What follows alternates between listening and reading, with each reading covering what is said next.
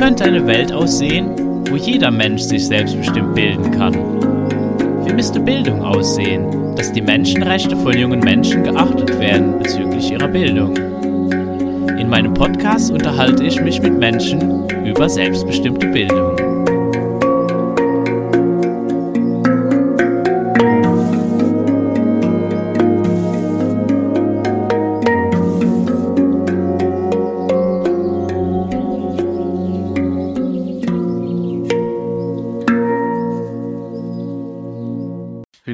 Rita. Dankeschön. Also wir haben ja schon ganz viel gesprochen so, aber ich meine, was ich eigentlich immer gerne mache, so am Anfang, ist einfach mal so ein bisschen, dass du erzählen kannst für Menschen, die dich eben jetzt noch nicht kennen, wie du eigentlich überhaupt zu diesem Thema selbstbestimmte Bildung und alles, was das dann so beinhaltet, ja, wie ist das in dein Leben Mhm. gekommen? Oh ja, da muss ich mal nachdenken. Also zum einen natürlich über meine Töchter. Die sind zehn, acht und vier Jahre alt. Ich muss immer überlegen, weil unsere älteste Tochter damals mit fünf Jahren hätte eingeschult werden sollen in NRW. Und das war für uns so ein richtiger Schock. Vorher haben wir uns da noch gar nicht so richtig drüber Gedanken gemacht. Und dann fing halt das so an, ne, dass wir erst gesagt haben, für uns ist ganz klar, die wird so zurückgestellt.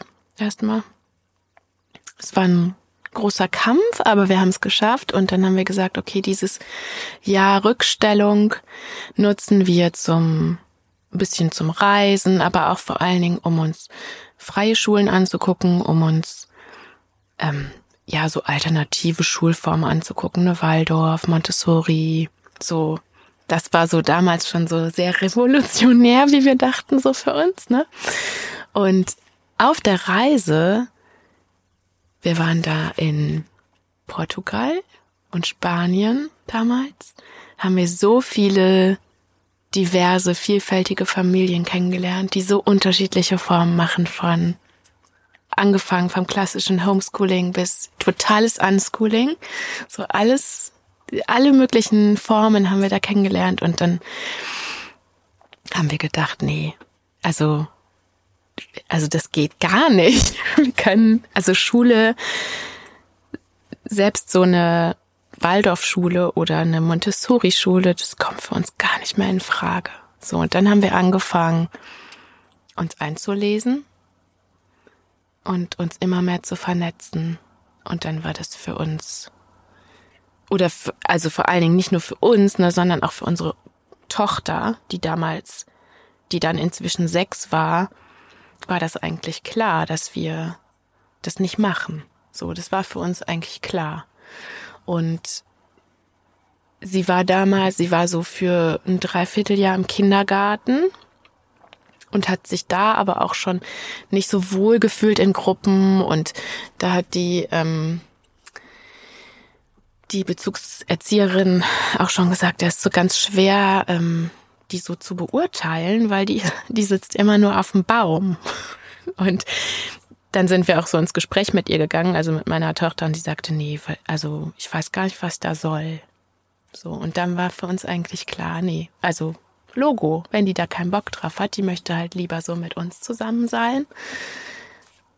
Also bleibt die bei uns. War das so ein bisschen der Auslöser, Löser, dass ihr euch überhaupt auf die Suche so gemacht habt? Ja, kann ich schon also so diese sagen. Kindergartenerfahrung. Diese Kindergartenerfahrung und gleichzeitig beschäftige ich mich beruflich so viel mit dem Thema Bindung, mit dem Thema ja früheste Kindheit eigentlich, dass es für mich sich so ganz unnatürlich auch angefühlt hat, damals schon mit dem Kindergarten, dass ich meine Kinder jetzt irgendwo hingeben muss. Ich weiß aber, also muss in Anführungsstrichen, ich weiß aber, die wollen das eigentlich gar nicht. Und das fühlte sich schon alles so ganz komisch an. Also gleichzeitig so dieses Wissen zu haben, was ist eigentlich so das Natürliche im Sinne von Attachment Parenting und bindungs- und bedürfnisorientierte Elternschaft und gleichzeitig aber die Rückmeldung von meinen Kindern. Also wirklich von meinen Töchtern, dass die sagen, wir wollen gar, wir wollen das gar nicht. So, das war das ähm, Ausschlaggebende eigentlich dann, ja. Magst du dazu vielleicht mal ein bisschen was erzählen für Menschen, die jetzt vielleicht gar nicht wissen, was ist eigentlich Attachment Parenting mhm. oder bedürfnisorientiert? Das gut, das kann man sich vielleicht schon irgendwie was mhm. vorstellen, mhm. aber was, was heißt denn das? Also das klassische Attachment Parenting, das kommt, ähm, dieser Name wurde etabliert von einem Kinderarzt, Dr. William Sears und das ist mir persönlich schon fast zu dogmatisch. Da geht es äh, darum, wirklich die Kinder nach Bedarf zu stillen, zu tragen, mit denen zu kommunizieren, aber auf so eine sehr dogmatische Art und Weise. Und der Begriff bedürfnisorientierte Elternschaft gefällt mir da schon fast besser, weil das ist so ein bisschen freier. Und die Grundannahme ist eigentlich, dass jedes Kind Grundbedürfnisse hat. Nicht jedes Kind, jeder Mensch. Und ein Bedürfnis ist das Bedürfnis nach Bindung. Gleichzeitig gibt's auch zum Beispiel noch das Bedürfnis nach Autonomie, also nach Exploration, die Welt entdecken. Der Antrieb auch natürlich fürs Lernen, also Leben gleich Lernen. Der Mensch kann eigentlich nur die Welt entdecken, also auch lernen, wenn er gut gebunden ist in sich. Das heißt, der Mensch braucht von Geburt an jemanden, der oder die die Bedürfnisse prompt, feinfühlig und zuverlässig beantwortet, von Geburt an. Und das kann der Vater die Mutter sein, muss aber eigentlich gar nicht. Das ist nicht genetisch. Aber diese Person muss da sein. Und wenn diese Person nicht da ist und wenn dieses Grundbedürfnis nach Bindung nicht erfüllt ist, dann ist dieser Mensch nicht sicher. Dann kann der Mensch nicht die Welt entdecken eigentlich. Nicht sicher, nicht mit einem sicheren Grundgefühl, sondern ist immer so eine Urangst da. Wenn man sich jetzt anschaut, dass ein Kind mit oder ein Baby eigentlich in die Krippe kommt mit ein paar Monaten und von Mama und Papa oder wem auch immer getrennt wird und mit dieser Person, die auf der anderen Seite ist in der Institution, noch gar nicht sicher verbunden ist, also wie soll das denn dann funktionieren? Das ist ja nicht artgerecht so. Ja, und da kommt ja noch was dazu, dass also meines Wissens nach von, ich habe mehrere Bekannte, die eben in dem Bereich gearbeitet haben, dass sogar sehr, sehr bewusst ein Erzieher auf keinen Fall eine Bindung zu diesem jungen Menschen aufbauen soll. Also, dass die ganz bewusst auch die Arbeitsstunden und die Rotation so machen, dass die nicht zu lange mit derselben Person ja. da sind, so dass eben diese Bindung eben gerade nicht, also es wird tatsächlich ein bewusstes Umfeld geschaffen, dass diese Verbindung, von der du gerade sprichst, ja. nicht entstehen kann. Ja, das ist natürlich so die absolute Horrorvorstellung. Ne? Es gibt auch Kindergärten und Kitas und dazu gehört die auch, wo meine Töchter waren für, für diese paar Monate. Die machen das schon anders. Also da gibt's pro Kind sozusagen eine Bindungsperson. Aber realistisch, also so der Plan, so das Konzept, mhm. aber realistisch gesehen, wie soll das denn laufen? Also es geht ja gar nicht mit so einer Schlüsselzahl an Erzieherinnen und Erziehern. Das geht ja gar nicht. Du kannst nicht bei zehn Kindern unter unter zwei Jahren zum Beispiel, wie willst du da mit zwei Erziehern alle Bedürfnisse prompt und feinfühlig erfüllen? Also es geht nicht. Ja. Ne? Das war für mich so ein entscheidender Punkt, dass ich sagte, es müssen irgendwie so andere Möglichkeiten für uns als Familie her. Und ähm, parallel dazu hat mein Mann in der Zeit einfach unheimlich viel gearbeitet. Und ich war so alleine mit meinen Kindern zu Hause. Und wir haben beide gemerkt, so krass, was, also das, wir leben gerade so ein Modell, das wollen wir eigentlich gar nicht. Das passt nicht so. Wenn du so ein bisschen aneinander vorbei auch lebst. Ja. Und der eine macht das, der andere ja, macht das, dann total. ist das alles so, jeder ist im Extrem. Ja. Und keiner kriegt so, ja, die Verbindung zwischen unseren Töchtern und meinem Mann waren auch ganz komisch. Und zu der Zeit war ich schwanger mit unserer dritten Tochter und dann haben wir gesagt, okay, das sind jetzt so viele Faktoren, die zusammenspielen und die uns sagen, okay, so können wir nicht mehr weiterleben, dass wir dann halt eben was geändert haben und uns dann fürs Leben außerhalb des Mainstream entschieden haben und aber auch außerhalb des klassischen Schulsystems, dass wir gar nicht erst eingestiegen sind. Ja, ist eigentlich auch erstaunlich, dass eigentlich so die Sachen, die du beschreibst mit der Bindung zu, zu so einem jungen Menschen, dass das immer noch irgendwie außerhalb des Mainstreams ist. Aber tatsächlich ja. ist auch das irgendwie außerhalb des Mainstreams. Also die Idee, wo auch einfach viel darauf hingearbeitet wird, gesellschaftlich ist eigentlich so früh wie möglich junge Menschen eigentlich zu trennen von Ja. ihren Eltern und eben dann, wie ich jetzt beschrieben habe, dass wirklich auch bewusst Ja. Institutionen geschaffen werden, wo keine Bindung ähm, und ich fühle mich da immer irgendwie erinnert an irgend so ein dystopisches Buch wie Brave Voll. New World oder so. Ja, voll. Ich denke mir so, was, was läuft? Das ist doch Voll. keine Gebrauchsanweisung gewesen, wie wir es machen sollen. Und es ist so verrückt, weil es ist ja eigentlich so logisch und es ist so, wenn man das einmal so weiß, ne, wie, wie ein Kind funktioniert und das, also wie viele Ängste da auch so hinterstecken bei Leuten, die es eben so machen. Also, dass es sogar ganze Kindergartenkonzepte gibt und ich hoffe, es werden langsam immer mehr, die es eben bedürfnisorientiert machen, zumindest im Konzept.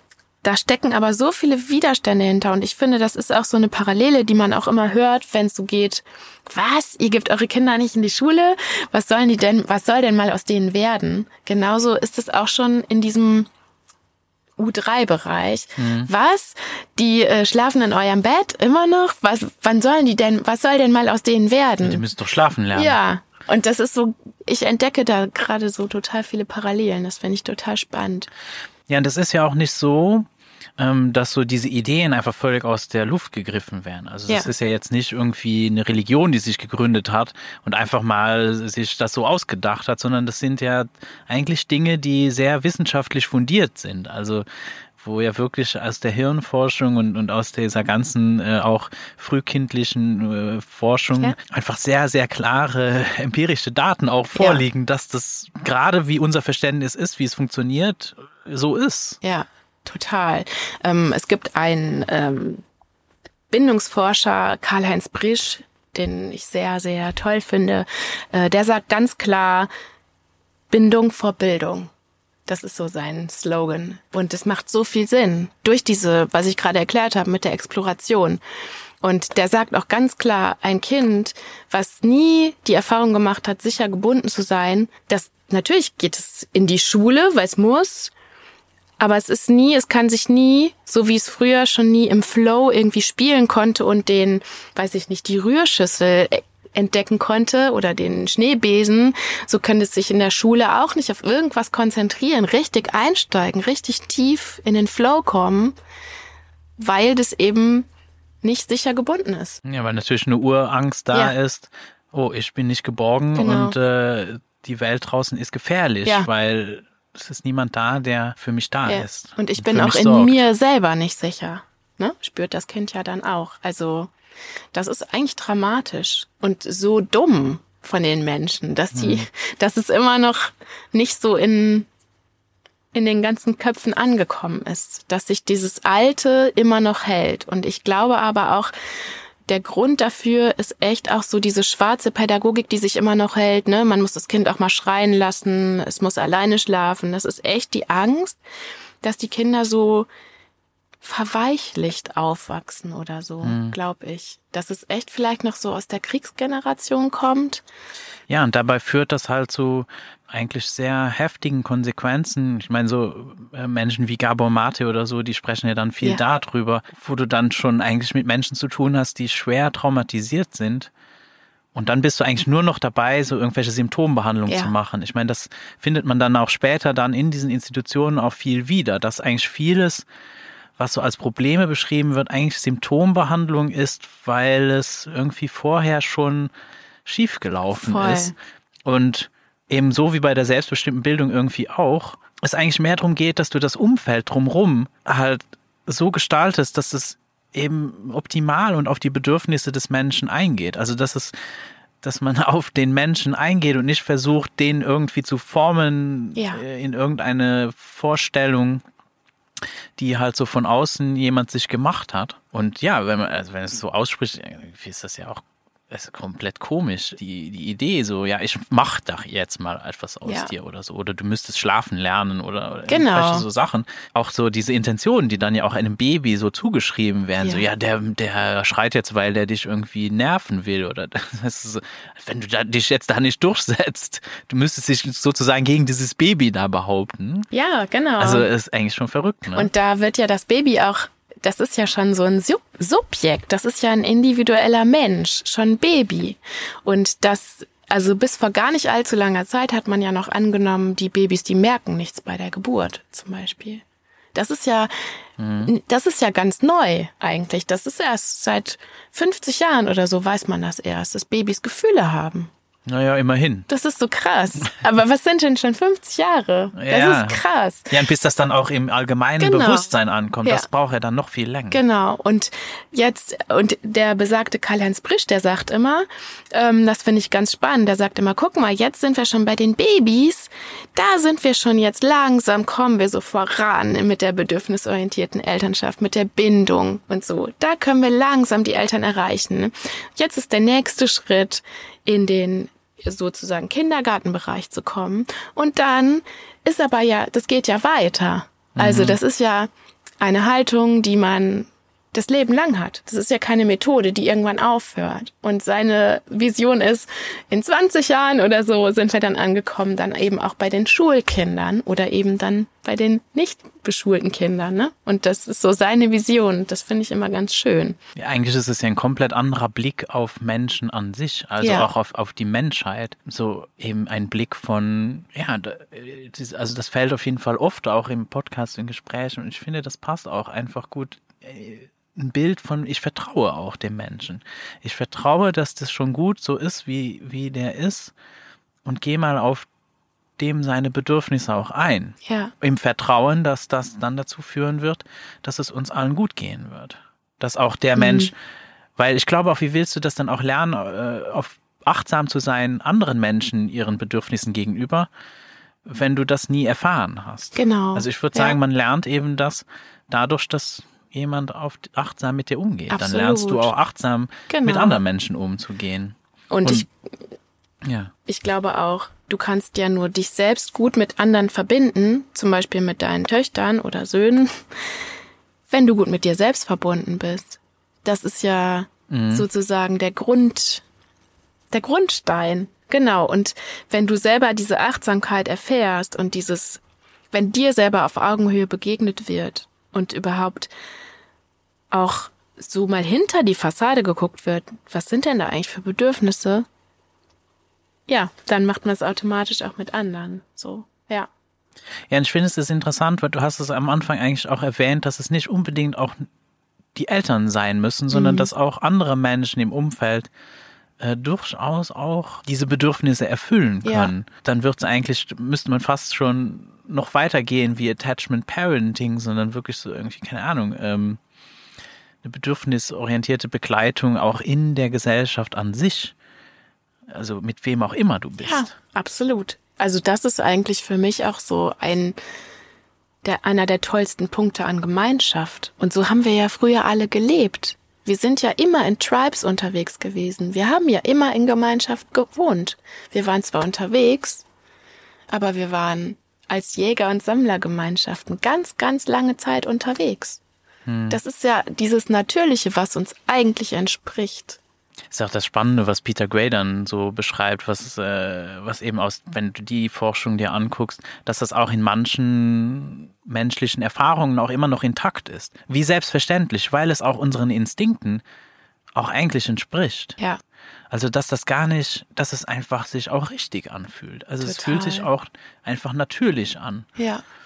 Ich glaube, dass auch die meisten Eltern wahrscheinlich instinktiv wahrscheinlich vieles so genauso tun würden, ja. wie dann diese, wie Wissenschaftler oder Menschen, die sich dann da sehr intensiv mit beschäftigen, auch beschreiben, ohne dass du das jetzt erklärt bekommen. Total, das glaube ich, davon bin ich überzeugt. Und ganz viele Frauen, die sich bei mir melden, ähm, also ich berate Mütter so vor allen Dingen im ersten Lebensjahr, die melden sich eigentlich bei mir, weil von denen irgendetwas verlangt wird oder an, von außen an die kritisiert wird, was eigentlich in denen aber das, dem Natürlichen entspricht. Zum Beispiel einfach stillen nach Bedarf. Hm. Und nicht auf die Uhr zu gucken, nee, jetzt hast du aber Durst, jetzt muss ich dich stillen, jetzt bist du satt, jetzt reicht's. Oder so. Oder du hast doch erst vor einer halben Stunde gestillt. Also damit fängt das ja an. Oder warum ist ein Baby am, am schnellsten beruhigt, wenn du das trägst und dabei wahrscheinlich noch läufst. Ja, weil wir das früher immer so gemacht haben. Jahrhundertelang haben wir Babys bekommen, haben die im Tragetuch gehabt, auf dem Rücken oder auf dem Bauch und sind dabei gelaufen, weil wir irgendwie, keine Ahnung, Beeren gesammelt haben oder so. Das ist in uns drin. Das sind alles diese Steinzeitinstinkte, die wir noch haben. Und ich glaube auch, dass ganz, ganz viele Mütter oder Väter auch, die auch noch haben. Und das wurde uns aber so abtrainiert. Wir sind alle so weit weg davon mittlerweile. Und dann kommt auch noch so eine Institution Schule dazu. Das ist ja auch verrückt. Ne? Also es ist alles so unnatürlich einfach. Ja, und all die Institutionen, die dann schon jetzt vor die Schule gesetzt werden, ne? wie ja. Krippen, Kitas oder was der, der ja. Geier, wie das alles heißt. Äh, das ist auch so unterschiedlich, auch von Land zu Land. Ich meine, zum Beispiel in Luxemburg äh, ist das mittlerweile eigentlich fast normal, dass das ab drei Jahren ist. Das ist mhm. eigentlich schon mhm. so wie in Frankreich zum Beispiel auch. Mm, was in Deutschland noch nicht so, nicht so üblich ja. ist. Ja. Also da sieht man auch einfach so Unterschiede. Und in Finnland, die wollen eigentlich nicht vor, na, vor sieben äh, Jahren mhm. eigentlich dann damit so mit so schulischem mhm. Zeug irgendwie anfangen. Mhm. Ja. Und auch teilweise auch Bewegungen jetzt sind, also Entwicklungen dass du schon eben auch in diesen, vor dem Kindergarten schon anfängst mit irgendwelchem akademischen Zeug. Ja. Und da fand ich zum Beispiel sehr interessant, so was eigentlich auch überhaupt so die Basics sind. Zum Beispiel, wenn ich jetzt Mathe oder so, mhm. ne? wenn wir jetzt einfach mal schulisch denken und dann, das Fach Mathe. Mhm. Aber was sind die Fundamente? Und die Fundamente sind eigentlich mal äh, hüpfen und ja. äh, Steine fallen lassen und äh, Türme bauen und so weiter, bevor überhaupt dieses abstrakte Denken kommen kann. Oder ja. schreiben, da muss ich erstmal meine Hand entwickeln. Ja. Ich kann nicht schon mit drei schreiben. Es ist völlig normal, dass die ja. Und, und was sind die, auch da, die, die Fundamente sind nicht einen Stift in die Hand nehmen, sondern klettern. Genau, ja. Weil das ist das, wie ja. wir evolutionär normal sich unsere Hand entwickelt hat. Dafür ist die da. Und dann überleg dir, dass die und mit die vier das. Leuten mit vier Jahren Schwungübungen machen mit den Kindern. Ja, und dann wundert man sich, dass das nicht so gut funktioniert. Ja, Wo es mittlerweile sogar empirische Studien gibt, die sogar nachweisen, äh, dass das dazu führt, dass die nachher die akademische, schulische Leistung sogar nachlässt. Also dass du schlechtere Resultate erzielt, wenn du früher anfängst mit ja. Wenn es zu früh kommt, wenn die Fundamente einfach noch nicht gelegt sind. Und das ist auch logisch, wenn wir drüber nachdenken. Und so kann man eben auch, natürlich ist es logisch, dass wenn ich unsicher in der Welt bin und äh, eben meine Bedürfnisse gar nicht erst erfüllt wurden, da bin ich immer erstmal damit beschäftigt zu gucken, so, oh, ja, aber äh, und äh, ich weiß halt nie so richtig, wo ich bin. Also es ist halt schwer, sich zu orientieren. Und dann genau. ist es nicht weiter verwunderlich, dass dann auch das zu sozialen Problemen führt, also im Sozialverhalten und so weiter und so fort. Ja, du wirst halt dass auch. Dass du dich nicht konzentrieren kannst. Genau. So. Du wirst ja so zum Subjekt gemacht in dem Moment, ne? Das sagt ja Bertrand Stern auch immer. Ja, zum Objekt meinst du? Äh, zum Objekt. Ja. Äh, Entschuldigung, ja.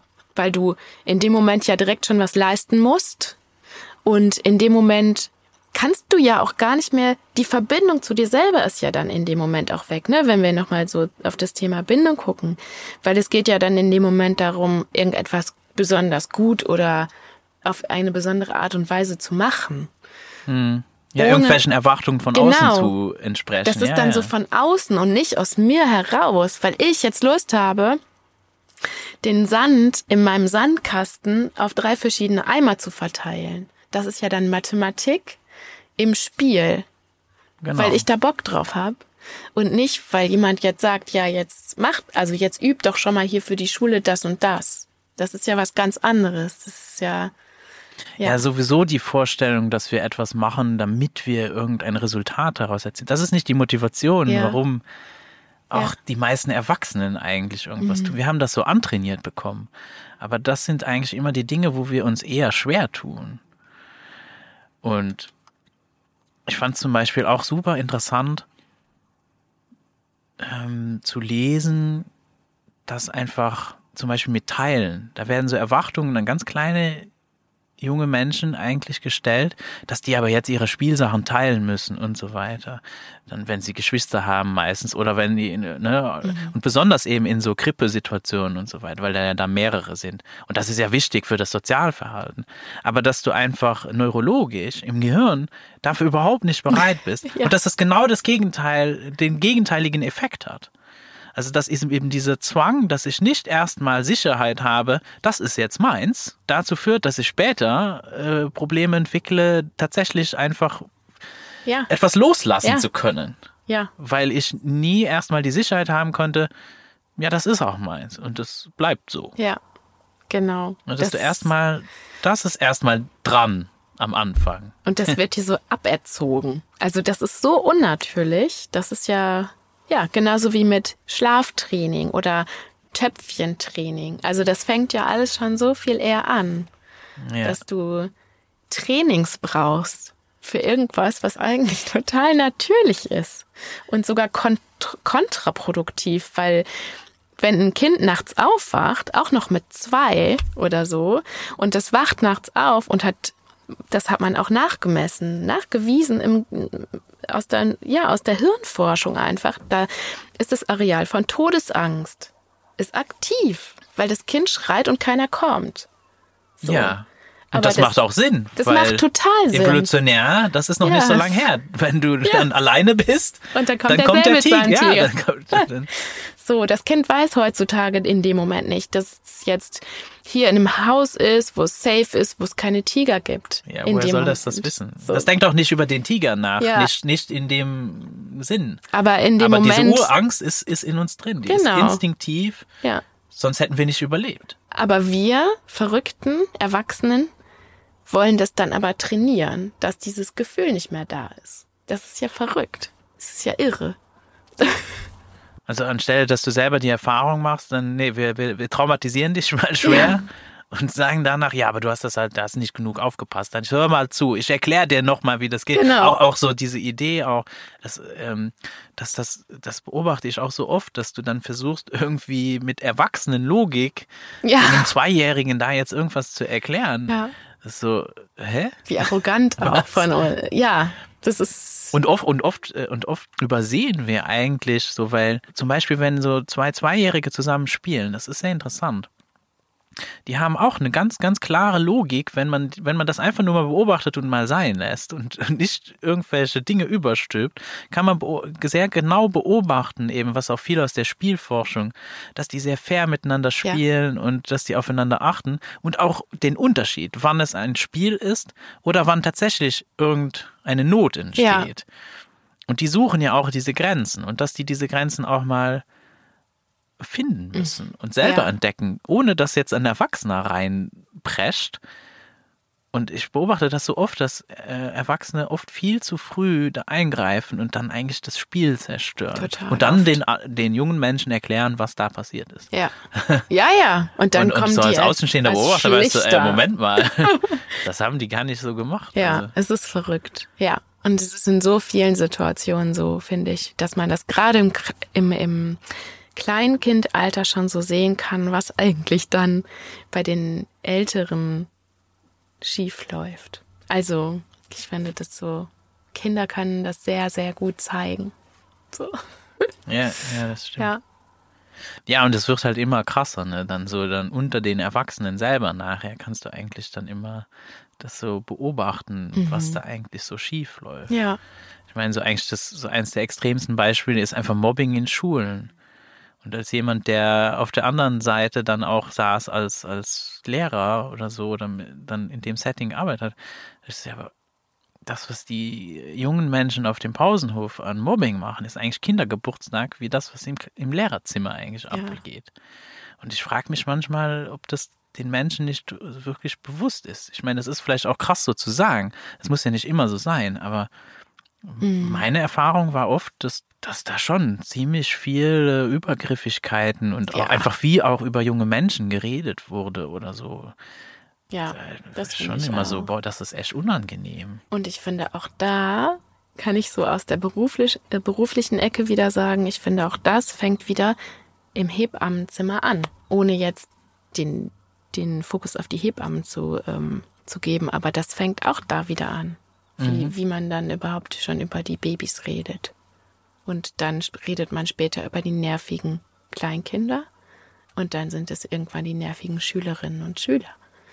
Und dann die schrecklichen Pubertierenden. Also das geht ja immer weiter. Das ist ja verrückt. Ja, diese Vorteile, also dass wir wirklich da auch äh, unachtsam einfach irgendwelche so Geschichten verbreiten, die Mhm. ja gar nicht stimmen. Also einfach so, ja, aber Moment mal, sie ist noch nicht mal auf der Welt und äh, Ja. oh ja, aber jetzt habe ich kein Leben mehr oder so. Einfach, Ja. das kriegst du auch so eingeredet. Ja, so. total. Und es Nerven die wieder. Und auf der anderen Seite steht ja immer der Mensch, über den das gesagt wird. Ne? Diese, also das ist ja schrecklich. Und das Traurige ist ja, dass die Menschen, über die das gesagt wurde, das ja eben als Erwachsene reproduzieren. Das ist ja das Trauma, dass die einfach, Klar. über, mit denen wurde das gemacht, also machen die das wieder so weiter. Das ist ja das Traurige, weil die das gar nicht anders kennen. Ja. Das ist so der Teufelskreis, der eine Herausforderung ist zu durchbrechen. Hm. Und ich meine, jetzt hast du ja dann einfach so, dann lass uns mal zurückkommen, so du hast ja dann Menschen kennengelernt und eigentlich dann so ein bisschen den Ausweg gesehen, wie man aus diesem Kreislauf auch rauskommt. Also das hat euch ja dann auch als Familie irgendwie angesprochen. Und du hast auch gemeint, dass eben deine, de, die älteste ähm, deiner Töchter hat das auch. Also ihr habt diese auch mit eingebunden in diese Ja. Entscheidung. Das war uns immer total wichtig von Anfang an, weil sonst ist es ja nicht selbstbestimmt. Also das macht für mich keinen Sinn, wenn wir sagen, äh, du darfst nicht in die Schule, dann ist es für mich genau das gleiche wie du musst in die Schule. Weißt du? Und da sprichst du jetzt etwas an, was äh, viele Menschen triggert. Ja, Und ich bin, da, ich bin da es 100 Prozent nämlich Ja. mit dir einverstanden, aber vielleicht können wir darauf ein bisschen Ja. genauer eingehen, was du denn damit meinst, eben, oder was ich auch da vielleicht damit meine, äh, dass die eben mit einbezogen werden. Also, dass die in dieser Entscheidung durchaus eine Rolle, weil manchmal lese ich oder höre ich dann, kommt dann zurück, so, ja, aber der, der Sechsjähriger kann doch nicht äh, so äh, das ist ja so eine weitreichende Konsequenz. Die haben ja keine Ahnung, was die da entscheiden. Und das können die nicht entscheiden. Und deswegen wäre das ja unverantwortlich. Das müssen die Eltern für die entscheiden. Aber was, genau, wie siehst du das? Also, was bedeutet diese Einbeziehung? Also grundsätzlich, also es geht ja hauptsächlich in dem Moment um meine Töchter oder in dem Fall um meine damals, damals um meine große Tochter. Und ich kann mir ja nicht anmaßen, nur weil ich die Mama bin oder wir die Eltern sind, so sehr über dieses Leben zu entscheiden. Also wir wollten unseren Kindern immer von Anfang an das Gefühl geben, dass sie eine Wahl haben und ein Mitspracherecht. Das finde ich würdevoll. Das fanden wir immer ganz wichtig. Und natürlich können die mit sechs Jahren noch nicht wissen, was die brauchen, um mal, keine Ahnung, irgendwas zu, für einen Berufsabschluss, falls sie es überhaupt machen wollen. Aber wer bin ich denn, dass ich schon diese Erwartung auf die übertrage, dass sie mal Abi machen oder dass die mal studieren gehen? Vielleicht wollen die das ja gar nicht. Also, mh, das war uns immer so wichtig, dass die immer das Gefühl haben, wir dürfen uns entscheiden oder wir dürfen mitentscheiden und wir dürfen aber auch zu Sachen Nein sagen. Das war uns immer so ganz wichtig. Allein weil die, ja, um denen zu sagen, ey, ihr seid individuelle Menschen, ihr seid gleichwürdig, auch wenn ihr jetzt jünger seid, aber ihr habt halt die Wahl mit, ihr habt das Recht mitzubestimmen über euer Leben. Ja. Ja, aber ich habe eben, jetzt hast du das Argument beschrieben aus der Seite von, ah, was ist nachher mit Schulabschlüssen? Und umgedreht habe ich auch schon das Argument gehört, ja, aber die wissen gar nicht, wie schlimm Schule ist. Und dass auch dieses Argument eigentlich in die gleiche Kerbe fällt, auch wenn es die andere Seite der Medaille ist, wo ich eben auch finde, ja klar wissen die das nicht, weil sie diese Erfahrung nicht haben. Aber ich würde da sagen, na ja, aber wenn ein Mensch diese Erfahrung machen möchte und das verifizieren möchte, dann ist es sein gutes Recht, auch dann diese Erfahrung zu machen. Auch wenn ich natürlich Absolut, bewusst die ja. Angst habe, ja, das ist so ein bisschen eine Gratwanderung auch, diese Grenze auch irgendwie wahrzunehmen. Wo ist auch meine Grenze persönlich als Vater oder Mutter? Das haben wir ja auch so wirklich hautnah miterlebt, weil unsere beiden großen Töchter ja den Wunsch dann irgendwann geäußert haben, dass die Schule mal ausprobieren wollen. Und dann haben wir es gemacht. Und natürlich ging mir richtig, also ich war richtig nervös, weil ich wirklich dachte, was mache ich dann, wenn die sagen, die finden das richtig toll. Hätte ja sein können. Kann ja sein. So, aber wir haben uns dann zusammengesetzt und gesagt, also die haben nicht gesagt, äh, Mama und Papa, wir wollen jetzt in die Schule, sondern die haben Fragen gestellt. Die, die hatten eine Phase, da waren sie auch oft so öfter mit Leuten aus der Schule zusammen, also die zur Schule gehen und haben gesagt, ja, aber wie ist das denn? Wie ist das denn so und wie ist das denn so? Und dann haben sie auch so Schule gespielt, ganz viel und die wollten das erfahren, dieses Setting, wie das ist. Und dann haben wir uns hingesetzt und gesagt, okay, wir nehmen euch ernst, wir vereinbaren jetzt einen Termin und dann hospitieren wir. Und dann haben die drei Tage hospitiert an der Schule. Und also letztendlich haben sie sich halt so dagegen entschieden, aber. Was war dann so das Feedback? Also es waren nur drei Tage. Das reicht ja nicht, um jetzt wirklich einen realistischen Einblick von einem Schulalltag zu bekommen, finde ich. Aber das war schon gut, um so ein erstes Gefühl dafür zu bekommen. Also das erste, was die richtig doof fanden, war, dass die getrennt waren voneinander, die beiden. Also man kann schon sagen, so die sind beste Freundinnen, die beiden Großen. Und plötzlich waren die getrennt, weil die eine war in der Oberstufe, äh, in der Mittelstufe und die andere in der Unterstufe. Das war schon mal das, was die überhaupt nicht verstanden haben. Wieso sollen wir plötzlich aufgrund eines, eines Alters nicht mehr zusammen sein? Wieso dürfen wir die Erfahrung nicht zusammen machen? Das fand ich schon mal krass. Darüber habe ich mir nämlich vorher überhaupt keine Gedanken gemacht. Die damals siebenjährige Tochter, die fand es total toll mit so vielen Kindern richtig. Immer jeden Tag Kinder und neue Kinder, neue Impulse, so viele Lernmaterialien. Das fand ich richtig toll. Und dieses so, dieser mega, dieses mega Angebot an sozialem Austausch mit der Turnhalle und allem. Ihr hat es aber zum Beispiel überhaupt nicht gefallen, dass es da, dass ihr jemand sagt, obwohl es eine freie Schule war, wann etwas dran ist. Das fand sie total blöd. Also das fand sie sie hat es nicht verstanden, den Sinn. Das hat die denen auch so zurückgemeldet, den Teamern, das fand ich ganz cool. Und hat sie gesagt, nee, also wenn ich nicht malen kann, wenn ich malen will, was, also was soll ich denn dann da? Zu Hause kann ich malen, wann ich malen will und ich kann auf Bäume klettern, wenn ich auf Bäume klettern will und ich kann mir was zu essen nehmen, wenn ich Hunger habe und muss nicht auf irgendeine Essenszeit warten, so, mhm. ne? Ähm, total logisch. Und die große Tochter, die damals neunjährige, die fand es einfach total blöd, so lange von uns getrennt zu sein. Also ich war zwar dabei, wir haben mithospitiert sozusagen, aber die jetzt, die sagte, das möchte, also möchte ich einfach nicht. Wieso soll ich sechs Stunden dann von, von, wieso darf ich sechs Stunden lang nicht zu Hause sein? Wieso muss ich dann da sein? Weil diese also das hat sie schon damals verstanden. Wenn man sich einmal dort anmeldet, dann ist man ja da in diesem, also du hast ja dann eben in Deutschland eine Schulgebäude-Anwesenheitspflicht. Die hast du dann. Egal, ob die Schule frei ist oder Regelschule oder so, du bist ja dann da angemeldet. Und das fand die halt richtig doof, ne? Das wollte die nicht. Und dann hat sie gesagt, und den Rest, also das ist schon ganz schön mit den anderen Kindern, aber meine Freunde kann ich auch so sehen und die ganzen Sachen, die für die ich mich interessiere, die habe ich auch so zu Hause. So, das war das Feedback. Hm. Das ist eigentlich kein, ja, eigentlich sind die Nachteile überwiegen sozusagen. Ja, die haben da keinen Mehrwert gesehen, kann ich eigentlich so sagen. Ne? Die fanden es okay, aber so für immer, nee.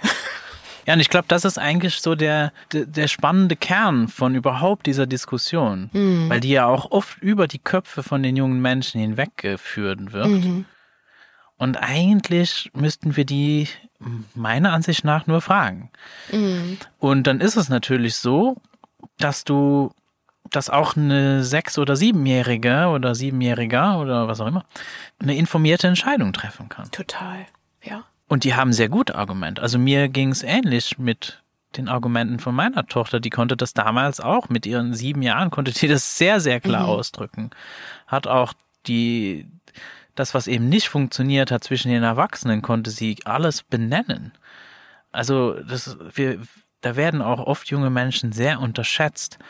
Und ich kann mir vorstellen, dass natürlich dieses Gefühl nochmal verstärkt wird, weil ja eher die Norm ist, dass die meisten jungen Menschen einfach sehr, sehr früh gezwungen werden und das, was du ganz am Anfang eben mit dem bedürfnisorientierten Begleiten dann auch schon ganz, ganz früh als Baby, mhm. dass viele das so gar nicht erlebt haben. Das heißt, dass da auch die Fundamente schon unsicher sind und Total. dann ist es natürlich auch schwierig zu erwarten, dass die so eine Entscheidung auch treffen. Also man merkt ja. das auch, das sind auch, das fällt mir manchmal auf. Es gibt junge Menschen, die wirklich sehr viel nach Anleitung suchen und da frage ich mich immer so, oh, warum? Was ist denn jetzt? Warum ja. braucht Warum braucht dieser junge Mensch denn jetzt so viel? Warum ist er so unsicher? Ja. Ne? Ich glaube das auch, dass viele Kinder, wenn die von klein auf nicht das Gefühl gehabt haben, oh, ich werde gehört, ich werde gesehen, ich bin wichtig, dass die sich das dann selber schon so abtrainieren. Also, dass Auf das so verkümmert. Ja. Und natürlich gehen die dann in die Schule, wenn jemand sagt, ja, dann ab Sommer gehst du in die Schule. Dass die gar nicht so diese, diese Bewusst, dieses Bewusstsein haben, äh, oh krass, ich kann ja ich kann ja mitentscheiden. Ich könnte ja jetzt auch Nein sagen. Das machen ja dann, also ich war auch so. Hm. Ich, für mich stand das gar nicht zur Debatte, zu irgendwas ja, Nein zu sagen. Die Vorstellung ist gar nicht Ja, da. genau. So wie, ich, genau. kann, ich kann Nein sagen. Wenn man das nie erlebt hat, ja. Ja, und das ist mir aufgefallen, wenn das Bewusstsein kommt, wenn wirklich ein junger Mensch wirklich die Sicherheit entwickelt und wirklich weiß, oh, ich kann Nein sagen, dann können die das auch. Ja. Weil, weil sie das Vertrauen haben. Weil sonst spielt nämlich da was mit, ja, aber ich muss ja aber auch entsprechen. Hm. Und ich kann doch jetzt nicht einfach Nein sagen, weil was denkt denn Mama oder Papa von mir? Ja. Dieses also, Pleasen, ne? Dass man auch. nicht vergessen darf, hm. dass junge Menschen, das ist eine Überlebensstrategie, das ist auch überlebenswichtig. Die wollen ja. uns gefallen. Ja, genau. Weil wenn die uns nicht gefallen, dann ist das gefährlich. Ja, ja. Genau. Das ist auch so der, vielleicht so die, Schattenseite auch von Bindung, ne? Die binden sich halt. Das ist eine Überlebens, eine Überlebensstrategie. Klar. Und die binden sich an dich, egal was du für ein Elternteil bist, wie Natürlich. du drauf bist. Und so. egal wer du auch bist, ja. du kannst da so respektlos sein, wie du willst. Ja, genau. Die müssen, die ja. haben keine andere Wahl. dramatisch eigentlich. Da haben wir eine große Verantwortung. Ja, total. Ja, absolut. Ja. Wie würdest du diesen ähm, Grad beschreiben halt zwischen dem, weil ich meine, das, was wir jetzt auch so ein bisschen beschreiben, habe ich auch schon manchmal interpretiert gesehen als so, ja, aber dann dürfen junge Menschen ja einfach die ganze Zeit machen, was sie wollen. Also, dass es so zu diesem laissez-faire wird. Mhm. Weil das ist ja nicht das, was wir beschreiben, aber es wird mhm. sehr gerne ist mir aufgefallen in Gesprächen damit verwechselt. Und vielleicht kannst du mal deine Sicht, was ist eigentlich der Unterschied? Ne? Bedürfnisorientiert gegen, du wirst sozusagen zum Diener deiner Kinder. Also der erste Punkt und der wichtigste Punkt ist, das gilt ja für alle in der Familie. Also alle Bedürfnisse werden gesehen, so auch eben meine als Mama oder die von meinem Mann als Papa oder also wer auch immer da mit am Familientisch sitzt. So, es geht ja nicht darum, die Kinder wie Königinnen und Könige äh, plötzlich auf so einen Thron zu setzen, sondern wir sind alle gleichwertig, bitteschön. Und wenn du jetzt meine Töchter fragen würdest, dann würden die sagen, was? Also bei uns gibt's aber ganz schön viele Regeln. Ich glaube, daran würdest du das erkennen. So, die wissen, bei uns gibt's Regeln, damit wir uns gegenseitig, also damit wir uns wohlfühlen zu Hause so. Und ich, also wir lassen, nur weil wir die Kinder selbst mit oder doch auch selbst mitbestimmen lassen oder aber auch selbst bestimmen lassen, lassen wir die ja nicht einfach so nebenher laufen und verwahrlosen. Also ich ja, meine das, das gar nicht in Bezug auf Pflege. Bestimmen. Genau. Ja. Das ist nämlich nicht selbstbestimmt. Genau. Das ist so, also. So wie ich nicht über genau. jemanden bestimmen ja. möchte, so. ist es auch umgedreht. Total. Und wenn, wenn ich möchte, ja, ich kann es gar nicht so in Worte fassen, aber das, was für mich gilt, gilt ja auch für die und umgekehrt so. Und ich möchte das, also das weiß auch schon meine vierjährige Tochter, hm. dass bei uns zu Hause, dass, keine Ahnung, dass wir uns nicht mit irgendwelchen Wörtern beschimpfen, zum Beispiel oder so. Oder natürlich dürfen die zum Beispiel über ihren Körper selbst bestimmen, wenn die sagen, nee, wir wollen jetzt aber fünf Wochen nicht duschen, also solche Themen hatten wir auch schon alle, ne? Natürlich darf meine Tochter über ihren Körper selbst bestimmen. Dann duscht die halt nicht. Dann kann ich aber sagen, boah, mein Bedürfnis, also das ist aber meine Grenze, wenn keine Ahnung, wenn deine Haare so müffeln oder keine Ahnung, ich, ich habe jetzt keinen, ich sag jetzt mal so, wenn die Haare so müffeln, dann möchte ich dir aber dann nicht den Kopf kraulen. Das mache ich erst wieder, wenn wenn sich das für mich dann angenehm anfühlt. Also weißt du, was ich meine? Das ist so. Ja klar, dass man das ähm, dann auch mitteilt, ohne dass das dann auch ein Angriff ist. Aber ja umgekehrt genauso. So. Wenn meine Tochter sagt, boah Mama, du hast aber so Stinkefüße angenommen, äh, ich will nicht, dass du jetzt mit mir in einem Bett liegst und mir vorliest, mhm. dann ist es ja umgekehrt genauso. Also das ist ja auf einem Level so und so ist es ja mit allem. Ja. Ja, und ich habe auch so das Gefühl, dass junge Menschen äh, sehr gerne auch äh, Kompromisse eingehen. Voll, ja. Total gerne. Und die, die haben damit überhaupt kein Problem. Das ist eben so diese, diese Vorstellung, was man dann eben heute, was man dann mittlerweile zum Glück auch ein Wort dafür hat, was man eben auch als Adultismus einfach ja, bezeichnet genau. oder Altersdiskriminierung. Ja wo ja auch wirklich die Argumentation auch hingeht von mittlerweile auch vielen Psychologen und so weiter, die sagen, ja, aber das ist die Basis von den meisten anderen Diskriminierungen. Also ja, wenn wir irgendwie ja. über Rassismus oder so sprechen wollen oder andere Sexismus oder was, welche Diskriminierungsformen auch immer wir uns ausdenken können, dann sollten wir mal ganz am Anfang anfangen. Ja. Weil wir haben eigentlich schon von Anfang an kriegen wir eigentlich die Message, du, das ist normal, dass Menschen aufgrund von irgendwelchen Unterschieden halt anders behandelt werden. Ja. Und eben auch benachteiligt. Und junge Menschen einfach systematisch aufgrund ihres Alters ja. einfach gewisse sogar Rechte aberkannt bekommen, die äh, Menschenrechte sind und so weiter. Ja, es ist dann strukturelle, werden. strukturelle Gewalt eigentlich, ne? Das ist ähm, krass. Und ich könnte ja jetzt sagen, ja, wieso? Ich bin ja hier die Sozialpädagogin und Bindungsexpertin äh, und lebe schulfrei. Ich bin auch adultistisch. Natürlich. Jeden Tag. Ich auch. So und da müssen wir uns jeden, also ich finde, das ist so der Anfang, dass wir anfangen bei uns selbst vor unserer eigenen Haustür zu kehren. So. Das ja. ist so, das. Und das ist auch die Einladung. Ich glaube, das ist nicht so, das ist nicht gedacht, um mit dem Finger auf Menschen zu ja. zeigen, weil es betrifft uns einfach alle. Ja, total. Und, und eben wichtig, dass wir da auch mit eingeschlossen sind. Ja. Aber dass wir damit achtsam umgehen dürfen und dann können wir das auch verändern. Ja. Sodass die nächste Generation schon ein Bewusstsein dafür hat und es dann auch anders machen ja, kann. Wir können ja auch, also es gibt so viele Situationen, in die, denen ich abends mit meinen Kindern noch zusammensitze und sag, ey, das war irgendwie, ich habe da jetzt gerade nochmal drüber nachgedacht, das, das bedauere ich total, das war echt Käse, was ich da gemacht habe. Das war nicht nett. Es war nicht würd, nicht menschenwürdig, weil ich gesagt, also was weiß ich, wenn ich denen gesagt habe, jetzt könnt ihr nicht mal das Licht ausmachen, ich will endlich schlafen. Ja, das ist doch voll gemein. Die können doch entscheiden, wann die ins Bett gehen.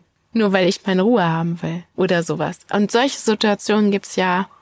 Naja, und einfach, ständig. natürlich ist man dann, das ist dann so eine Überforderung, weil ja. man will ja auch etwas und ja. das, ähm, ne, da ist ein Bedürfnis dahinter, aber eben, dass man darauf achtet, dass, dass es auch darum nachher eigentlich geht. Dass es nicht so, naja, ah ihr wollt jetzt nicht, dass ich schlafe, äh, ihr wollt verhindern, dass ich schlafe. Ja, ja, genau. darum geht's ja nicht. Ja. Ne? Und aber in dem Moment, wo ich da mit meinen Kindern drüber rede oder wo wir am Familientisch sitzen und da zusammen drüber reden, ist es erstens einfach wieder ein cooles Lernfeld, finde ich, über nochmal sozusagen alle Bedürfnisse auf einen Tisch zu packen und zu gucken, boah, guck mal, krass, da habe ich aber nicht gut auf mich selber aufgepasst, da war mein Bedürfnistank leer, das war meine Verantwortung. Ich hätte besser gucken müssen, was ich eigentlich brauche. Und gleichzeitig ist das so nochmal schön, dass man sich auch immer wieder so entschuldigen kann, ne, gegenseitig. Dass, dass man um Verzeihung bitten kann.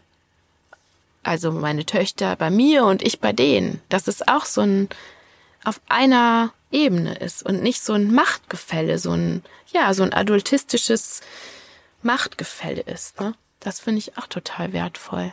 Dass man in Verbindung kommt einfach und nicht in diese Trennung geht. Ich glaube, das ist auch einfach ein wichtiges Element, einfach wenn es um selbstbestimmte Bildung geht oder ja, einfach auch eben ne, achtsam miteinander umgehen. Ja. Unabhängig davon, auch wenn ich jetzt mit, mit anderen Menschen einfach zusammen mhm. bin glaube ich, ist das sehr, sehr wertvoll, als das als Fundament und als Grundeinstellung Total. eigentlich so ja. auch an Konflikte eben ranzugehen. Ja, genau. Und sich auch mutig, verletzlich zeigen.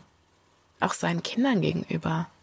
Dass ich, Also ich werde so oft gefragt von Leuten, die wirklich keine Ahnung haben von dem, was wir da eigentlich tun. Die fragen dann, ja, aber wie kannst du denn deinen Kindern alles beibringen? Du weißt es doch gar nicht. Also bis zum dritten Schuljahr, das könnte ich noch. Aber danach, das könnte ich ja alles gar nicht. Und dann denke ich immer so, nee, also weiß ich auch nicht.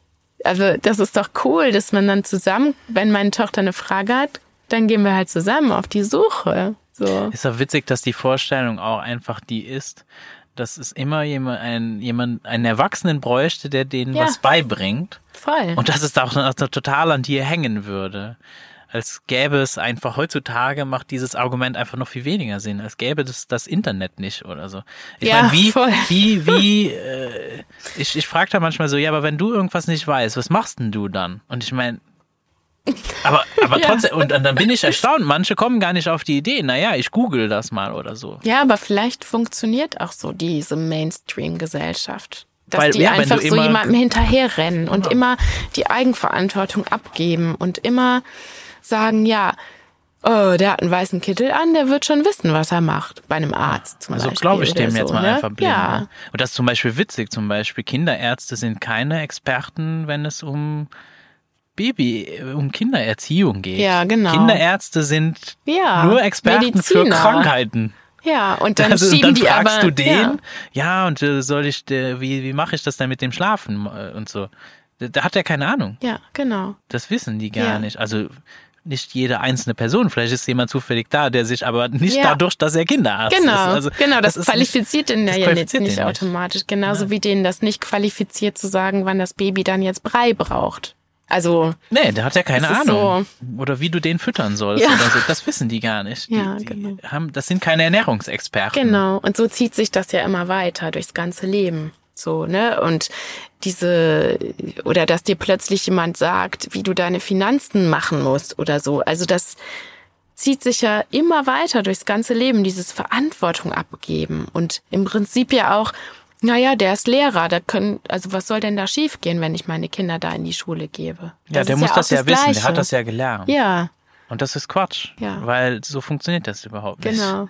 Ja. Und davon mal abgesehen, als, als jemand, der dann so eine Art Studium erlebt hat, ja, aber das ist alles total widersprüchlich. Und dann gibt's auch Sachen, die du im Studium machst, die werden praktisch überhaupt nicht gelebt. Ja. Zum Beispiel ist die Lehrerausbildung in Luxemburg von der Uni-Seite her eigentlich mittlerweile, die, die entwickelt sich richtig toll. Also die gehen voll in Richtung von, ja, Selbstbestimmung und es ist wichtig, auch äh, eben auf die Bedürfnisse und Achtsamkeit und dann eben auch demokratische Werte und so weiter.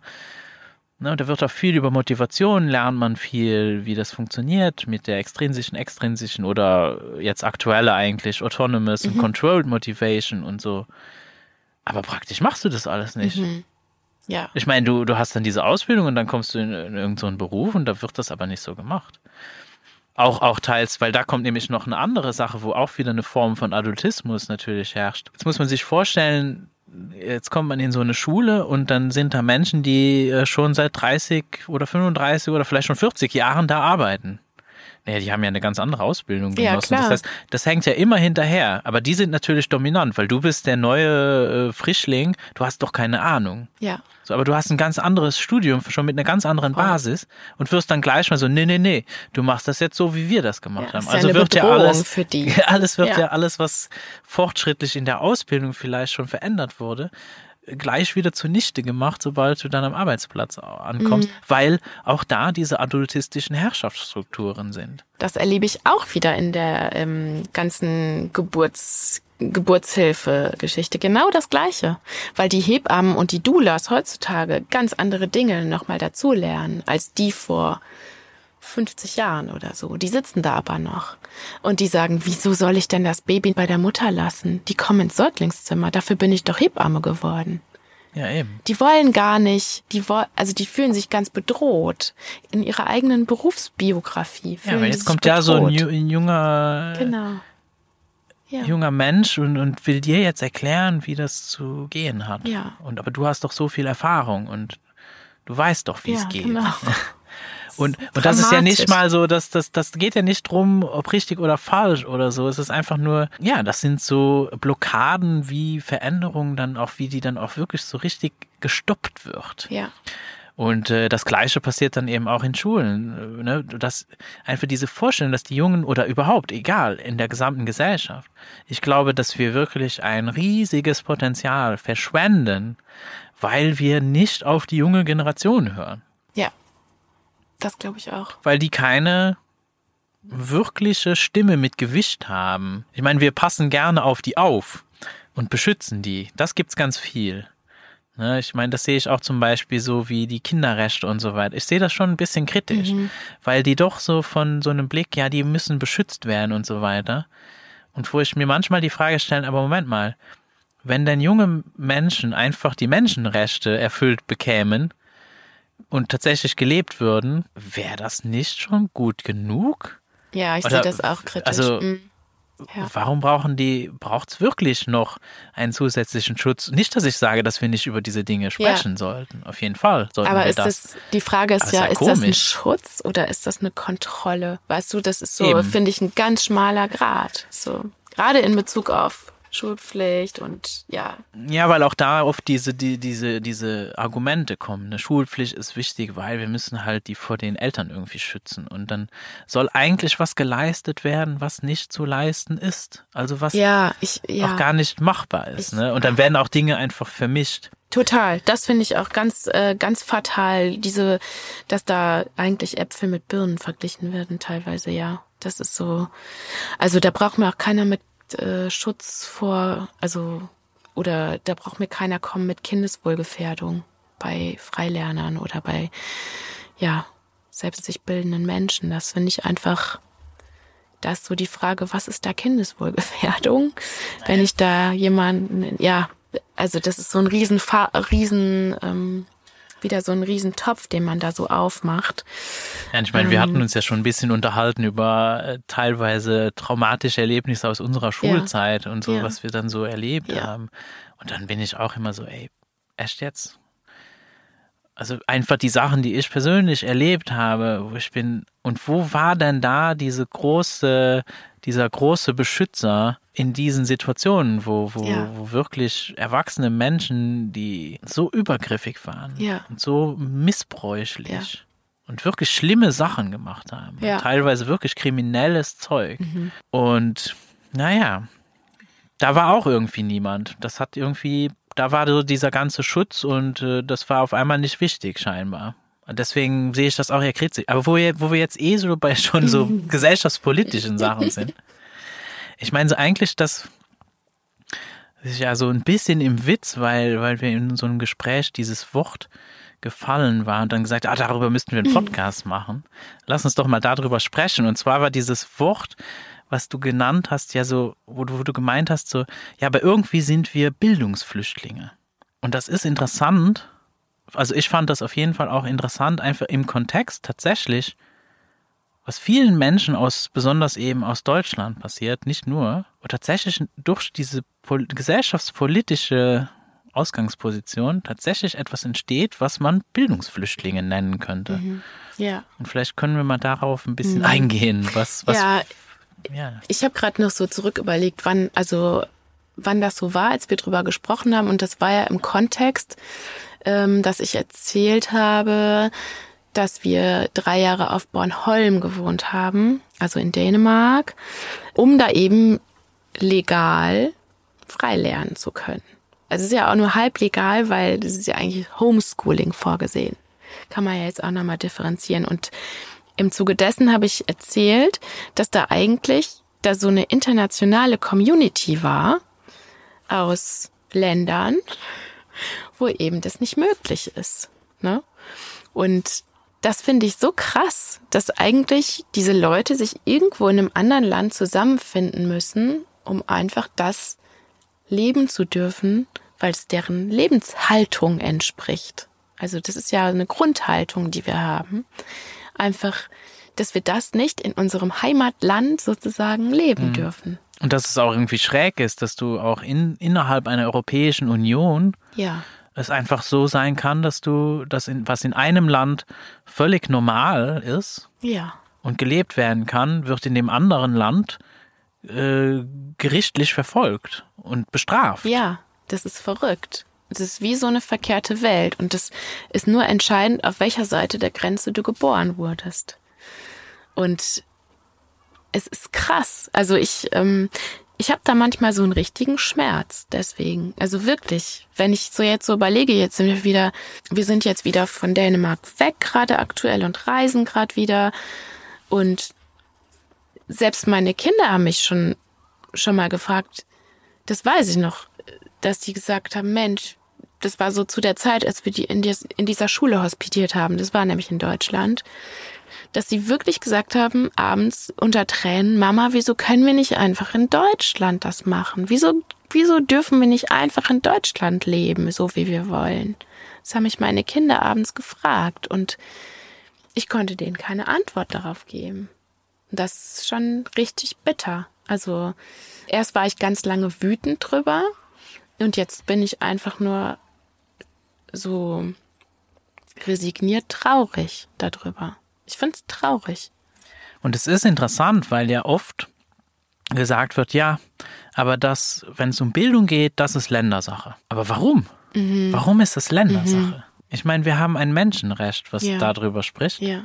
Inwiefern ist das Ländersache? Bräuchte es nicht dann, bräuchte es nicht, aber eigentlich doch ein internationales Gespräch darüber, Ja. was meinen wir denn mit dem Menschenrecht, dass Mhm. du das Recht auf, mit dem Recht auf Bildung? Was ist denn damit gemeint? Ja. Und was heißt das und wie steht es auch im Kontext vielleicht mit anderen Menschenrechten? Ja. Wieso ist das, wieso gilt das und, und nicht? wieso gilt das in dem einen Land und bei dem ne? anderen Land ja. nicht? Und, und warum ist das Ländersache? Ja. Warum gibt es da kein breiteres Ja. Gespräch? Weil oft sind die, ne, die Debatten darüber sind auch, die, die gehen eigentlich nie auf diese fundamentalen Themen auch ein. Es wird immer sich nur drum gestritten, Ja. äh, wann fängst du denn jetzt Mathe an? Oder Ja, auf genau. welcher Sprache alphabetisieren wir denn jetzt? genau. Ja, ja. Oder so. Genau. Aber da, da sind noch viele fundamentalere Fragen, die da davor stünden. Total. Und was ich eigentlich am allertraurigsten finde, ist, dass dabei immer wieder der Blick auf den individuellen Mensch wieder verloren geht. Ja. Weil die Debatte wird wieder geführt über Gesetze oder wie man die auslegt oder wer da denn was zu sagen hat. Oder Und dann noch die Zielsetzung, da gibt es Ziele. Wir Genau. müssen weniger Schulabbrecher Ja. haben, weil wir wollen keine Arbeitslosen. Ja. Aber es ist eigentlich völlig egal, was Ja. ist eigentlich das individuelle Schicksal? Was ist denn eigentlich mit diesem Menschen? Genau. Und dann wird Da das sollen wieder Menschen so irgendwie funktionieren. Genau. Und ja. Es wird zu so einer Masse. Aber was ist denn, was ist denn jetzt mit diesem einen Menschen? Warum kann denn jetzt meine zehnjährige Tochter, wenn die Bock hat, in ihrem Heimatland zu einfach zu sein, länger als sechs Monate, weil wir da jetzt nicht mehr gemeldet sind, wieso darf sie das denn offiziell dann nicht? Das ist doch verrückt. Weil die sich für einen anderen Bildungsweg entscheidet. Das ist doch irre. Also, ja, eigentlich ist es so fundamental verrückt. ja. Und deswegen fand ich das auch überhaupt nicht übertrieben, das eigentlich mal so zu benennen. Ja, ist halt ein hartes Wort, ne? Ne, dann sind auch also- viele, oh, das ist, uh, du, Ja. so kannst du das ja nicht nennen. Weil, Flüchtling darf man ja nicht sagen. Und ihr seid ja so privilegiert. Ja, natürlich sind wir privilegiert. Aber deswegen ist trotzdem manches scheiße. Also, ich meine, man kann sagen, es ist dann, ja, du bist ein sehr privilegierter Flüchtling in dem Kontext. Aber trotzdem, warum überhaupt? Und gerade das, gerade dieses Privileg macht es ja erst möglich, dass man auch tatsächlich noch Ja. die Energie übrig hat, auch wirklich auch diese Debatte zu führen. ja. Und Oder dieses Gespräch auch zu suchen. Es muss ja nicht unbedingt eine, warum braucht es überhaupt eine Debatte? Wie wäre es denn, wenn man sich überhaupt zuhören würde? Also, Ja, das ist genau. doch gar kein Kampf. Ja, es geht doch nicht genau. drum, dass Menschen, die sich für einen außerschulischen Weg entscheiden, die bekämpfen doch nicht die Schule. Ja. Auch wenn es da viele berechtigte Kritik gibt.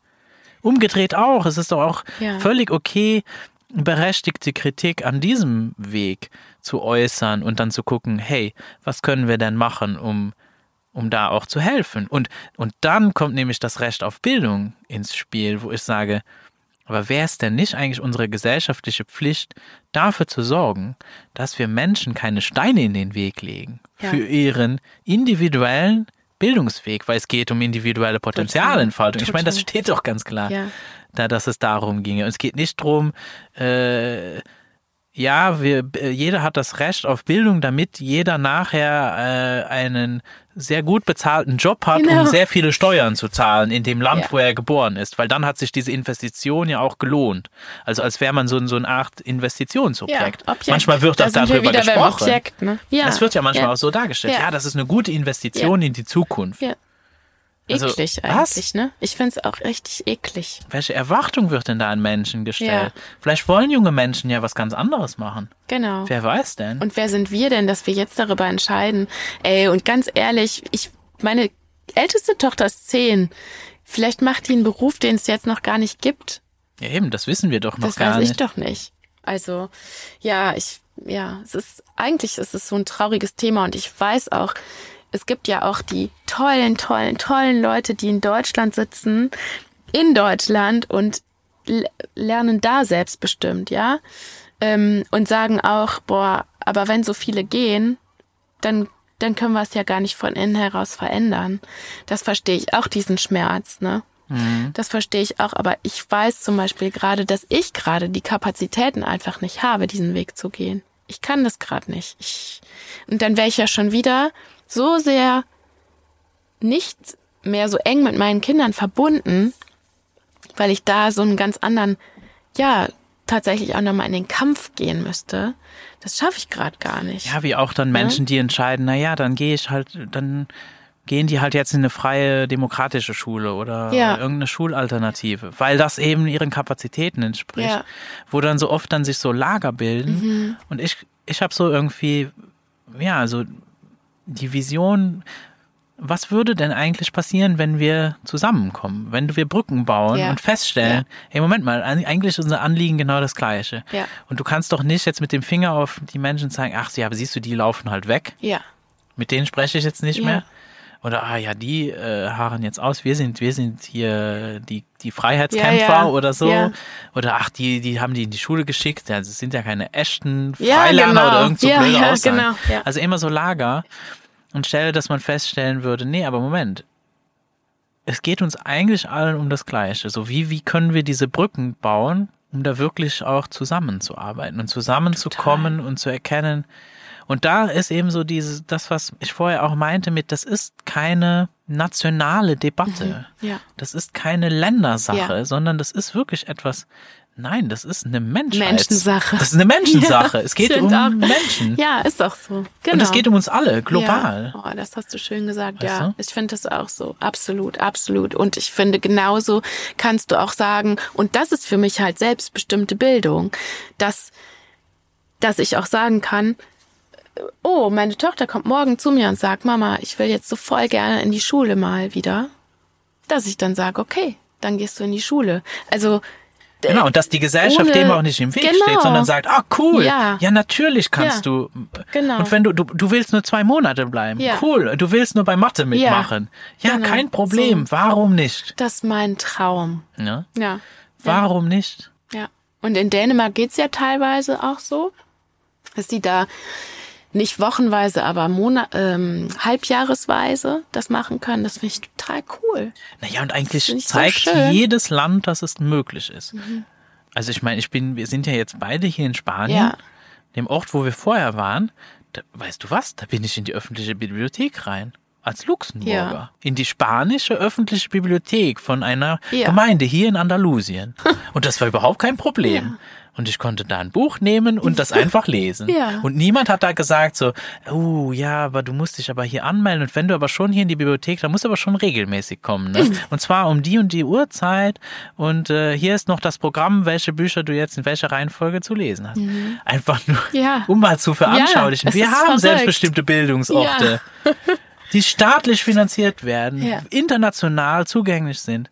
Warum kann das, warum sollte das dann nicht möglich sein in einer Schule? Entschuldigung. Genau. Und das fand ich auch in, in dem Film ähm, ah, Karaba so cool, einfach mal so zu gucken oder den Leuten so zu zeigen, ey, was wäre denn, wenn das alles, wenn es keine Schulen mehr gäbe? Also Ja. Schule als Institution, wie sie jetzt ist. Wo finden wir denn überall Bildungsorte? Da kann ja die Taxifahrt voll der geile Lernort sein. Natürlich. So, genauso wie jetzt hier ähm, meine Töchter gestern hier mit, keine Ahnung, 15 anderen Kindern eine Show gemacht haben. So, wo einer das Programmheft geschrieben hat, die andere hat sich irgendein äh, Showteil ausgedacht und alles. So, das kann doch überall passieren. Da brauchen wir doch keine Schulgebäude-Anwesenheitspflicht. Das ist so irre. Es macht mich echt richtig wütend. Ja. Ja, oder eine, eben, oder umgedreht eben eine Blockade so, ach nee, du bist hier nicht gemeldet, nee, dann kannst du hier nicht hin. Ja, Also genau. da kann man doch irgendwie ein Abkommen treffen. Ja. Aber da hängt, da hängt halt so, wie finanzieren wir das? Ja, Äh, das stimmt. und äh, da hängen halt so viele Dinge, aber das sind alles selbst hausgemachte Probleme. Ja. Damit haben die jungen Menschen überhaupt nichts zu tun. Und wenn es uns wirklich um Bildung ginge, dann wären das keine Probleme. Ja, und wenn man sich dann aber wieder mal anguckt, warum Schulen überhaupt so zu den Schulen wurden, wie sie heute sind, dann ist das ja auch irgendwie logisch, ne? Dass es ja eigentlich kein, dass es eigentlich im Kern gar nicht unbedingt um Bildung ging. Ähm, Und ich glaube, ja. das ist eigentlich auch die Kerndebatte, worum es auch geht bei jeglicher Schulkritik. Ja, Wirklich mal fundamental auch zu gucken, ja, aber Moment mal, warum ist sie denn da? Ja. Und warum ist sie so, wie sie ist? Ja. Und ist das noch zeitgemäß? ja, genau. Weil worüber wir sprechen, ist über Bildung. Ja. Du sprichst hier, äh, ne? so die Genau. Gegenseite spricht über Schule, Ja. aber ich spreche nicht über Ja. Schule. Es geht nicht drum, ob Schule oder nicht Schule. Es Ja. geht um Bildungsorte. ja, ne? individuelle Potenzialentfaltung. Um, um Ja. tatsächlich, lass uns doch tatsächlich über das Recht auf Bildung sprechen. Mhm. Und was das bedeuten könnte, wie das aussehen könnte. Wie können wir das allen Menschen auf der Welt zugänglich machen? Und da gilt es nicht irgendwie ein Argument, was sich auch letztens mal an den Kopf dann geworfen wurde, was eigentlich meiner Ansicht nach kein wirkliches Argument ist. Ja, aber was ist denn mit Menschen im Nepal, die zwei Stunden, die freuen sich drüber, dass sie eine Schule haben? Ich die freuen sich nicht unbedingt drüber, dass die eine Schule haben. Wahrscheinlich ist das der einzige Ort, wo sie Zugang zu Informationen haben. Besonders in Indien gibt's das tolle ähm, Experiment mit, ähm, äh, wie hieß es, Screen in the Wall. Das kenne ich Also das, nicht. das ist Nee. total witzig. Da war einfach, ja, ein Professor, glaube ich, war das. Der hat einfach einen Computer installiert Mhm. in irgendeinem indischen, sehr weit abgelegenen Dorf. Hat er einfach einen Computer mitten in, in, auf den Dorfplatz installiert, wo einfach jeder Zugang hatte. Und auf einmal sah, waren die ganzen jungen Menschen, haben sich da versammelt und da äh, Mhm. Zeug rausgesucht und dann irgendwie äh, komplizierte biologische Zusammenhänge wie irgendwelche Zellen oder so Okay. Experimente gemacht und, und auch Zeug rausgefunden und sich einfach so selbstbestimmt gebildet. Sie haben Englisch gelernt, weil sie festgestellt haben, naja, die meisten Informationen finden wir besser auf Englisch und alles komplett selbstbestimmt, nur weil sie Zugang gekriegt Krass, haben. ja. Und das ist es eigentlich, das für, Ja. für sinnbildlich, also das zeigt einfach so klar, um was es eigentlich geht. Ja. Es ist der Zugang. Ja, voll. Es ist nicht die Institution an sich. voll. Ja. Und das ist ja auch irgendwie so verrückt, dass wir darüber entscheiden, wer braucht denn jetzt keine Ahnung wo irgendeine Institution. Also da könnte man ja wieder ne, sich die ganzen Studien von Peter Gray angucken. Ja, es ist schon fast anmaßend zu behaupten, so dieses Volk oder diese Region braucht jetzt Schule als Institution. Genau, es geht um den Zugang zu Bildung. ja. Ja. zu Informationen und dass du einfach dein individuelles Potenzial entfalten kannst. Ja, genau. Und das, dafür braucht es nicht jemand, der dir erklärt, was das zu sein hat und wie Genau. das auszusehen hat und Ja. wann du was, welchen Inhalt machst. Ja, genau. Ja, Und das ist doch Unsinn dann. ja, es ist total also Unsinn. wer entscheidet das? Und das wäre auch der eigentliche Vergleich. Der wäre auch, der wäre dann auch irgendwie fair. Ja, Jetzt so in der, na so, ihr seid jetzt fünf Jahre unterwegs? fünf Ja. oder sechs. Ja. vielleicht nach Menschen, die jetzt erst so mit dem Thema in, in Berührung kommen und so weiter. Was würdest du raten oder wa- was wäre so was, etwas, was du mit auf den Weg geben würdest? Ich überlege gerade, was uns so am meisten. Oder was würdest du dir noch wünschen? Ach so, für euch. Was suchst du noch? Also ich. Wir suchen gerade die vegane eierlegende Wollmilchsau. Wie alle. Ich wünsche mir tatsächlich eine Gemeinschaft oder etwas Gemeinschaftsähnliches, wo Potenziale entfaltet werden können, egal welches Alter. Ja, und da bin ich aber, da sind wir gerade so auf dem Weg und wir sind gerade einfach neugierig und gucken uns ganz viel an. Und ich glaube, das ist tatsächlich auch das, was ich den Menschen raten würde, die ganz am Anfang stehen. Vernetzt euch, guckt euch vielleicht auch Sachen an, wo ihr erstmal denkt, oh Gott, krass. Und also hört euch so zu. Also hört auch den jungen Menschen in eurer Familie so zu. Weil ich finde, die haben oft eine viel größere Klarheit. Weil die so im Gefühl sind und so mit sich verbunden sind und dadurch, also so ist es bei meinen Töchtern, die sind so klar, da staune ich echt immer wieder. In dem Moment, wo mein Mann und ich uns Gedanken über was weiß ich was machen, wie das mit Steuern in diesem oder jenem Land ist oder irgendwas Verkopftes, sind die so im Gefühl, im Hier und Jetzt und sagen dann so, ja, aber dann können wir uns doch wieder umentscheiden. Wir müssen doch nicht irgendwas für ewig entscheiden. Und das ist so weise. Ich finde, meine Töchter sind oft so weise. und das finde ich so schön. Das ähm, würde ich eigentlich allen so raten diese, also diesen Stimmen einfach so ein großes Gewicht zu geben. Das finde ich wertvoll. Genau. Ja. Ja, danke Rita für das Gespräch. Gerne, danke für die Einladung. Schön, dass ja. wir das endlich geschafft haben. Ne? Wir haben das jetzt schon ganz schön viele Wochen überlegt, wann wir das mal machen. Ja. ja. Naja, und ich bin auch überzeugt, dass es gibt noch so viele Dinge, wo, wo wir uns unterhalten könnten. Ja. Was man teilen könnte. Ja, am schönsten fände ich das ja echt immer, haben wir ja auch schon gesagt, ne? Die jungen Menschen einfach zu Wort kommen zu lassen. Immer wieder. Und das ist ja auch das, was ich gerade gesagt habe. Ich finde es immer am allerwertvollsten, denen zuzuhören. Das, äh, dann können alle Erwachsenen mal den Mund halten und sich mal zurückhalten und mal zuhören. So. Ja, ich hoffe, dass da auch noch Formate entstehen. Also ist mir auch ein Anliegen, dass das noch verstärkt vielleicht, dass noch mehr junge Menschen zu Wort kommen. Aber auch berechtigterweise sagen die auch oft, ja klar, nö, keinen Bock, was soll ich denn jetzt? also, und ja, eben, deswegen, also jetzt nicht erwarten, dass wir das für alle möglich machen, aber die jungen Menschen sind da, einfach zuhören. Ja. Und wenn die Einladung kommt, nehmt dieses Geschenk an, weil ja. diese Einladungen kommen nicht so oft. Nee, das stimmt. Es ist eine große Ehre, wenn, wenn die mal kommen. Ja. Und je mehr wir denen ja auf Augenhöhe begegnen, desto öfter kommen die auch. Die haben ein gutes Gefühl dafür, wer Verbündete sind und wer nicht. ja. Ja, in diesem Sinne, wie wäre es mit selbstbestimmter Bildung? Dieser Podcast ist möglich dank Zuhörern wie dir. Wenn du einen einfachen Weg suchst, meine Arbeit zu unterstützen, abonniere meinen Podcast doch bei Spotify, Apple, Google oder bei meinem Telegram-Kanal What About SDE. Ein Review oder Teilen mit Freunden hilft auch sehr dabei, dass mehr Menschen den Podcast finden können. Ich freue mich auch über jede finanzielle Unterstützung, entweder mit einer einmaligen Spende oder mit deiner monatlichen Unterstützung auf Patreon. Mit dieser unterstützt du nicht nur meine Arbeit mit dem Podcast, sondern auch alle anderen Projekte in Bezug auf selbstbestimmte Bildung, wo ich mich engagiere. Alle Links findest du in der Beschreibung. Bis zum nächsten Mal bei Wie wäre es mit selbstbestimmter Bildung?